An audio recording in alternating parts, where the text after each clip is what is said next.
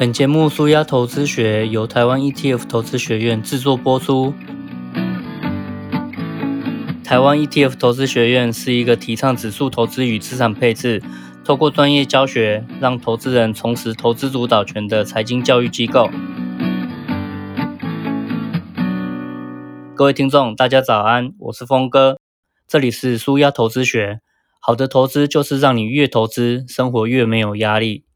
上一个单元我解释了投资指数型基金的原理，也介绍了什么是指数。那这个单元我们要来解释一下投资的第二个步骤，那就是股债配置。为什么要认识股债配置呢？了解了股债配置之后，你才知道自己要怎么样分配资金。例如说，这笔资金有多少要投资在股票 ETF，有多少要投资在债券 ETF。在决定股债比之前，我们先来认识一下资产配置的概念。我在第八单元其实有提到，准备好本金之后，要用七十 percent 投资在股票 ETF，用三十 percent 投资在债券 ETF。或许你会觉得很奇怪，如果现在是一个牛市，股市一直上涨，那应该要全部投资在上涨的股票才对啊，因为这样才会赚得很多嘛。那如果现在是熊市，股市一直下跌，那就不应该持有股票，而是应该把资金全部拿来买债券才对，因为这样才可以尽可能的减少自己的损失，不是吗？其实事情并没有表面我们所想的这么简单。我们要知道的是，其实没有人能够短期预测未来，那你也无法确定说现在持有正在上涨的股票会不会明天就开始下跌，然后进入一个比较恐怖的一个股灾。像是二零二零年的三月，因为新冠肺炎影响股市，台股在三天之内市值就蒸发了将近三兆。有谁能够事先预知疫情对股市的一个影响呢？但是到了今年二零二一年的五月，台湾的那个疫情不幸进入了社区传染，甚至还发布了三级警戒。就疫情来说，其实是比二零二零年还要更严重的。可是台股的下跌却不到十个百分。这又有谁能够预料呢？如果你把所有的资产全部都投资在股市，假设你的资产有一千万好了，那你知道你在股价下跌十 percent、二十 percent、五十 percent，甚至是八十 percent 的时候是什么样的感觉吗？一千万的市值瞬间跌到只剩六百万，那消失的四百万可能是你好几年的收入，那你有多大的把握是在当下还可以吃得下、睡得着的？那你是会恐慌卖掉自己手上所有的股票，抢救剩下的资产，还是会很兴奋的手上还有一点现金就去逢低加码呢？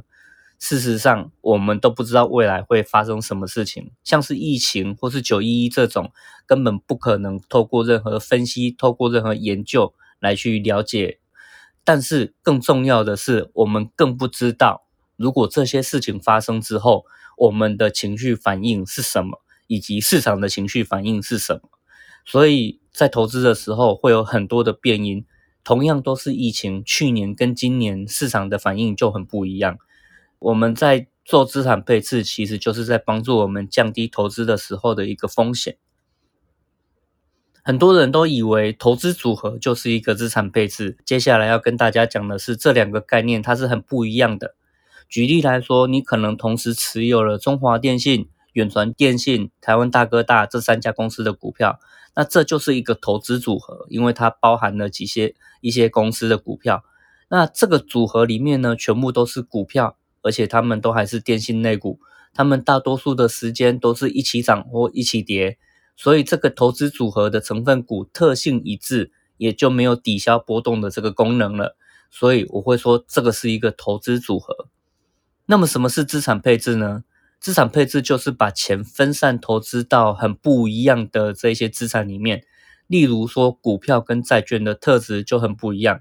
股票它是报酬很高，但是风险也很高的一个资产；债券是报酬低、风险也低的一种资产。当股票涨的时候，很多投资人会认为，我现在把钱放在股票，报酬会比较高，所以这个时候债券反而会被抛售，于是价格就往下跌了。但是当股票跌的时候，投资人会想要避险，这个时候债券的风险比较低，所以投资人就会把钱挪移到债券那边去，反而变成股票被抛售，但是债券会被抢购而上涨。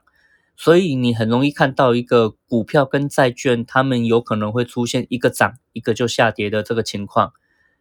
那为什么我们要做资产配置呢？是因为我们不知道未来会发生什么事情，所以我们就可以借由资产配置，把自己的钱分散投资到不同的资产去。那这些资产长期来讲，它们都是稳定上涨的，但是短期内它们的走势却不太一样。那你就可以看到。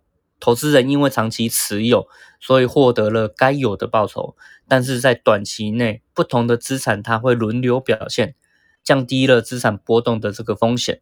投资人不会看到自己手上的持股全部都一起下跌，也会比较安心一点。所以，透过资产配置来降低投资要承担的风险，让我们能够继续往自己的投资目标前进。只要你能够透过资产配置安心，然后遵守纪律。投资的这一条路就可以走得又稳又远。那么，为什么最基础的资产配置会是去找到一个适合自己的股债比呢？我们就先回到这一个单元的重点：什么是股债比？股债比就是你在投资的时候，把多少比例的资金放在股票，那再把多少比例的资金放在债券。有人会这样说：年纪越大，可以承受的风险越低。所以，投资人几岁，我们就持有多少比例的债券。那这样就是一个很简单的股债比。比方说，三十岁的时候，那你就持有三十 percent 的债券，但是另外七十 percent 全部都放在股票，因为年轻人可以承担比较大的风险嘛。但是如果到了五十岁，他要承担的风险会比较低一点，所以就持有五十 percent 的债券跟五十 percent 的股票。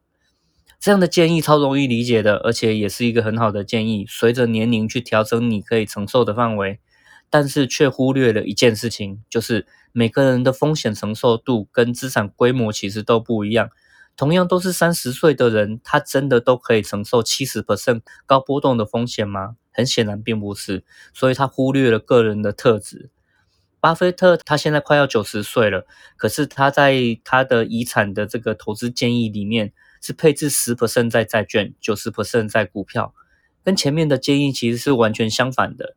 那为什么会是这样呢？其实是因为巴菲特他的资产规模非常大嘛，那他只要配置十 percent 在债券，拿来配息，其实就够他家人有足够现金来使用了。剩下九十 percent 配置在股票，就算它有很大的波动，其实也没关系，因为他短期内不会去用到它。可是长期的话，都配置在股票，它就会有稳定成长的这个效果。所以，考虑到个人以及考虑到资产的规模，如果可以的话，根据自己的风险承受度来决定股债比，会比用年龄来决定更好。因为这才是真正的量身打造一个资产配置。如果这个资产配置跟你的风险属性有很大的落差的话，那其实也不是一个好的建议，因为你没办法持有它持有很久。不过我也要提醒大家，在做股债配置的时候，记得不要很积极的极端，或是积极的保守。你可能会觉得自己的个性比较勇于冒险，而且你也很想要获得最高的报酬，所以你就打算把全部的资产都压在股票上面。其实这样做啊，我只能确定你一定拥有最高的风险，但是你未必会拥有最高的报酬。相反的，如果你的个性比较保守，那也不是说你应该要全部持有债券就可以把风险降到最低。例如说，你刚好全部持有债券，然后遇到一个风险是通膨，那这个反而是会造成很大的损害的。所以风险不会只有一种方向的一个呈现。例如说，通膨跟波动的风险，这两个其实你很难用同一组的资产配置去处理它们。所以其实你只要持有一些负相关的资产，那一个涨一个跌。你就会发现，说你的整个资产的波动可以被大幅降低，但是你的报酬却没有损失多少。这个才是股债配置它最妙的一个地方。有的学者他根据过去的股市表现，然后研究了一百多年这个情况，把股票跟债券的报酬和风险都进行了统计，他们得出一个结论，那就是相对其他比例的股债比，拥有六十六 percent 的股票跟三十四 percent 的债券。能够在风险相对低的情况下获得相对高的这个报酬，虽然专家也真的帮我们找出一个黄金比例了。那这是过去统计的一个结果，但是我们不能说很高兴，因为专家帮我们去找出来了。其实这是过去资料计算出来的。那切记，在投资上面，过去的绩效不代表未来的表现。未来十年啊，你如果再用同样的方式去计算，也许你会得到另外一组不一样的黄金比例。所以不必太去迷信说有没有一个完美的股债比。但是如果你真的实在不知道怎么样按照自己的风险承受度来决定股债比的话，那你真的要从这个专家的建议，从六十六比三十四，或是从我的建议七十比三十开始，其实也 OK。那如果遇到股灾的话，你发现，诶，这个六十六比三十四，或是七十比三十，好像自己真的承担不起，因为觉得它波动太剧烈，或者它跌幅太深了，那你就可以再调整成更保守的股债比。相反的，如果你觉得这样的一个跌幅，其实自己还非常能承受，那你不如就把它调整成更积极的一种状态。所以它是可以被调整的。那当你越了解自己，你就可以把它调整成越符合自己情况的一个样子。所以最佳的一个规划是以自己的风险承受度来决定股债比。我相信每个人的财务目标跟风险承受度都很不一样。要怎么样才能知道最适合自己的股债比呢？在回答这个问题之前，你必须要先知道自己的风险承受度是怎么样。那要怎么样知道自己的风险承受度呢？就像我在十一单元有说过，你可以买一张台湾五十，那持有它十年，跟自己约定，不管发生什么事情都不要把它卖掉。如果将来遇到股灾了，那跌了十 percent，你可能觉得还好；跌了二十 percent，你开始会觉得吃不下、睡不着了，那就表示说二十 percent 的跌幅是你的极限。这个时候我就会跟你说，哎，你可以考虑一下，未来你可以用五十比四十五的这个股债比进行资产配置，因为过去几次的股灾啊，你如果是采用这样的配置，整体的资产下跌大概最多就是二十 percent。如果是这个样子的话，那之后再遇到任何的股灾，不管怎么跌，你的总资产可能都很难跌超过二十 percent，那你就可以获得一个比较符合你自己一个风险承受度的一个股债比了。借由这个股债比，一来可以稳定情绪，那二来可以维持你长期投资目标的这个效果。所以这样做的好处就是避免你在股灾发生的时候，因为跌太凶了，然后远超出你可以负荷的范围，让恐慌的情绪帮助你去做出一个很错误的决策。例如说，在最低点刚好把把 ETF 把股票卖掉，那你放弃了自己长期的这个投资目标，非常可惜。当然，如果你的风险承受度比较高，你也可以选择八十比二十的股债比。那如果你刚开始接触投资，很不确定自己的风险承受度，而且你是一个相对保守的人，你要选择五十比五十的股债比来开始投资也很 OK。但是就是记得，就是你如果很有自信的话，也不要只持有一种资产，这是要再三强调的，因为连巴菲特他的遗产的规划。都还有十 percent 是债券的配置嘛，所以千万不要百分之百持有股票，或是百分之百持有债券，那反而并不是一个最理想的状态。别忘了，资产配置它其实是跟你的投资目标有关的。还记得我在第二单元问你的问题吗？你自己的投资目标是什么呢？你是为了什么而投资的？你的投资目标是想要让自己的资产持续的成长，还是你的投资目标是为了要获得固定收益？可能是拿到一些现金来变成自己退休之后的生活费，所以每个人投资目标都不会一样的。如果你想让资产成长的话，你其实必须要承担多一点的风险。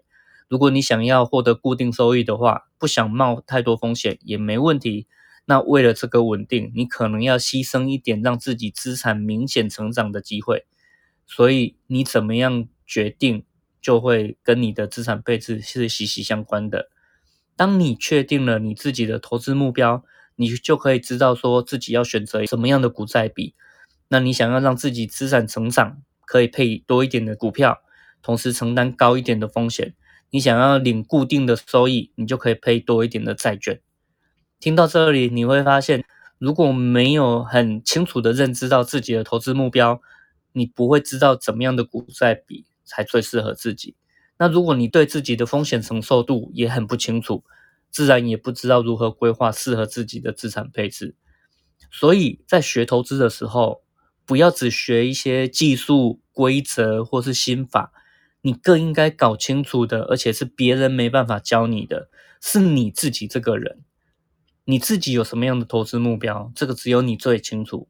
你自己能够承担多少的风险？这个只有你自己最清楚。